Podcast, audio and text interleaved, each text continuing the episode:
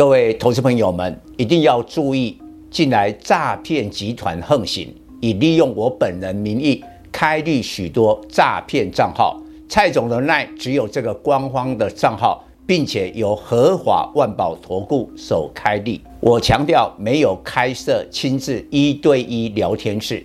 没有技术班教学，没有互委托下单，没有港股、美股及任何衍生性金融商品交易。近年来也没有出书准备。只要看到任何利用蔡总肖像开立的粉丝团，要求做出上述的行为，就是诈骗集团。粉丝们看到一定要帮我们检举，共同抵制。感谢大家。各位粉丝朋友，大家好，我是陈章，现在是礼拜五盘后的分析。今天看盘，大家觉得傻眼了。台积电的话说会不是很好吗？ADR 还涨两趴，怎么今天开高走低，拖累了大盘下跌一百零四点，收在一五六零二，这是连续第四天的收黑。这个礼拜的周线也是非常的杀盘沉重，周线大跌三百二十点。那我有讲过，台积电的话说呢，中性偏多，偏多的部分，第一季财报、第二季财测，全年的资本支出没有改变，但是中性的部分，把今年的营收开始下修了，变成了负成长。所以结论，台积电今年不是成长股，这一点呢，可能是今天下跌而且收出了黑 K 主要的原因。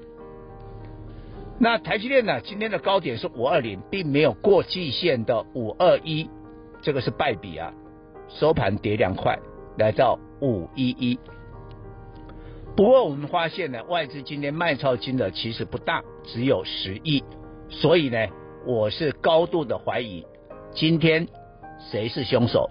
融资这一波其实杀下来，融资都还没有真正的减，所以今天礼拜五融资假如真的有减的话，那其实下个礼拜我认为在贯破大盘的季线之后会反弹。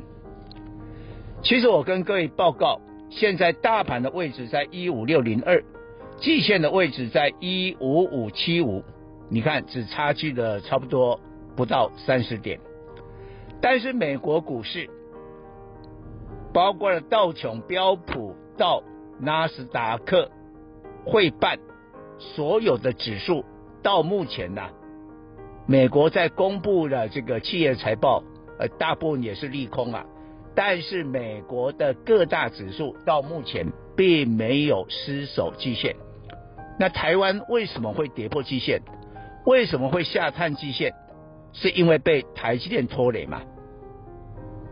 但是呢，我认为接下来跌破季线，开始就会反弹了。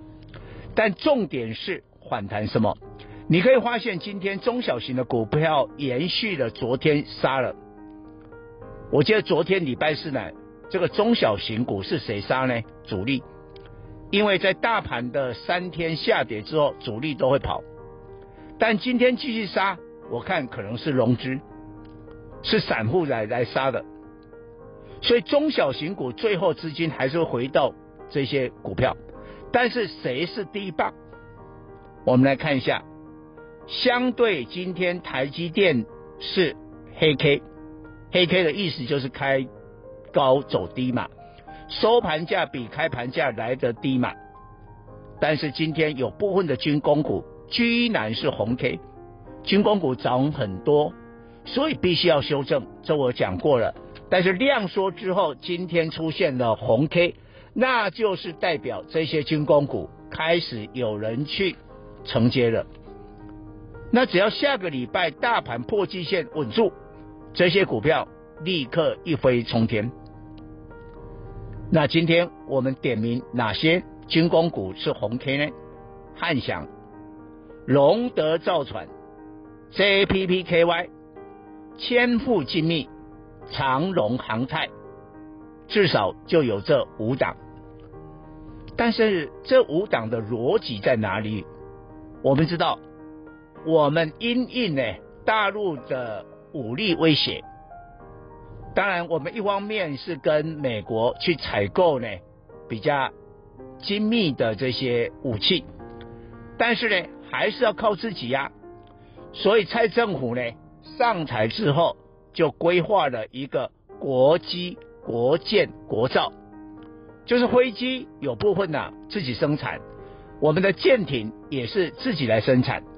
你可以发现，像汉翔、龙德造船这一些，就是国机、国舰、国造的最大受惠者。所以逻辑就很清楚。而且下个月五二零，蔡总统是任内最后一次的五二零就职，美国的军火商二十五家。组了一个团队，还要来台湾，这些利多都还没有实现，所以换手之后，注意这些的军工股，尤其今天率先呢、收出了红 K 的个股。以上报告。本公司与所推荐分析之个别有价证券无不当之财务利益关系。